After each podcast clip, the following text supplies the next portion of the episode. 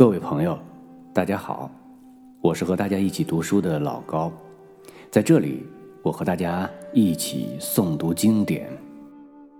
今天我们诵读的是朱自清先生的名篇《荷塘月色》。《荷塘月色》，朱自清。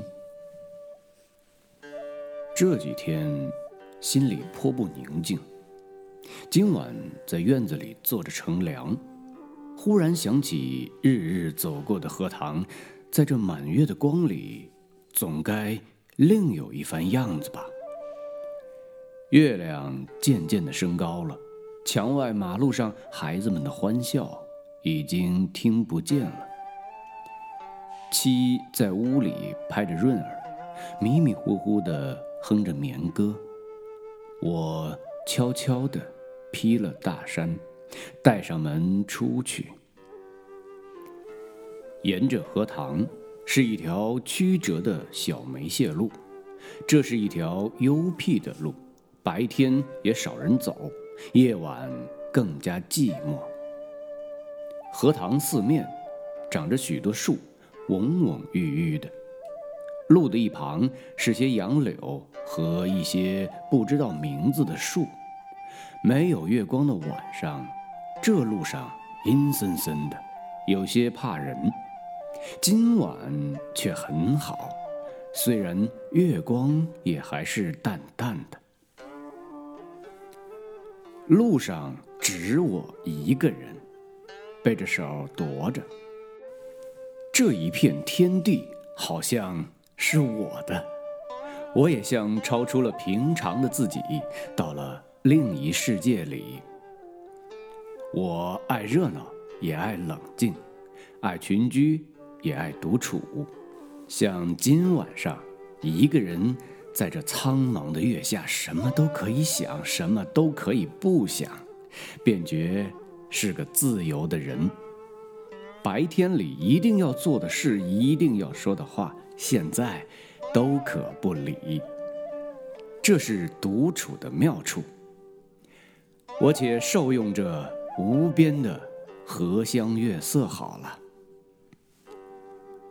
曲曲折折的荷塘上面，迷望的是甜甜的叶子，叶子出水很高，像亭亭的舞女的裙，层层的叶子中间，零星的点缀着些白花，有袅娜的开着的。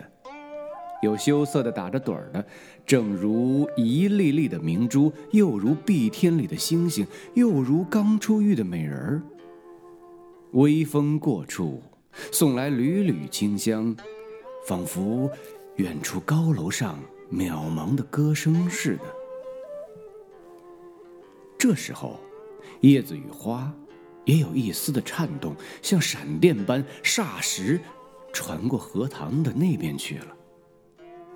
叶子本是肩并肩密密的挨着，这便宛然有了一道凝碧的波痕。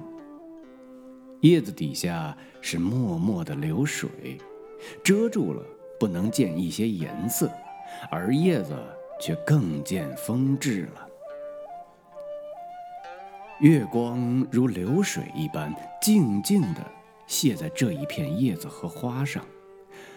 薄薄的轻雾浮起在荷塘里，叶子和花仿佛在牛乳中洗过一样，又像笼着轻纱的梦。虽然是满月，天上却有一层淡淡的云，所以不能朗照。但我以为这恰是到了好处，酣眠固不可少，小睡也别有风味儿的。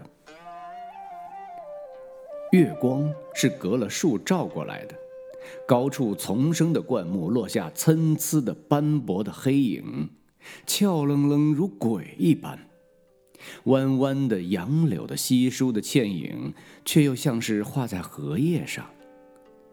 塘中的月色并不均匀，但光与影有着和谐的旋律，如梵阿铃上奏着的名曲。荷塘的四面，远远近近、高高低低都是树，而杨柳最多。这些树将一片荷塘重重围住，只在小路一旁露着几段空隙，像是特为月光留下的。树色一粒是阴阴的，乍看像一团烟雾，但杨柳的风姿便在烟雾里也辨得出。树梢上隐隐约约的是一带远山，只有些大意罢了。树缝里也露着一两点路灯光，没精打采的，是可睡人的眼。这时候最热闹的要数树上的蝉声与水里的蛙声，但热闹是他们的，我。什么也没有。忽然想起采莲的事情来了。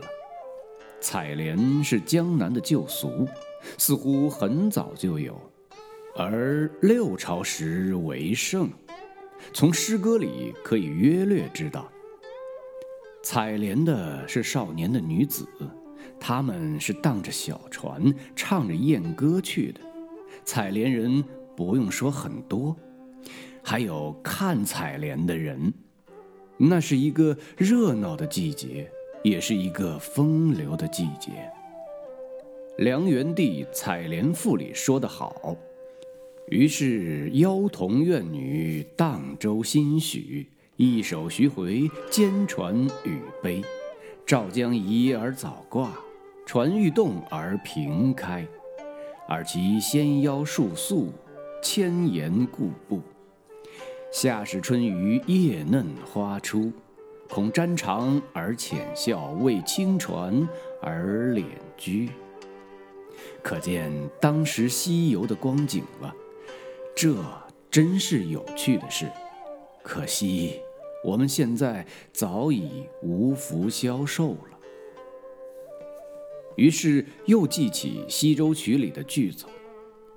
采莲南塘秋，莲花过人头。低头弄莲子，莲子清如水。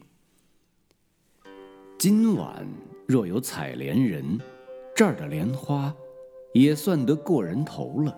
只不见一些流水的影子是不行的。这令我到底惦着江南了。这样想着。猛一抬头，不觉已是自己的门前，轻轻的推门进去，什么声息也没有。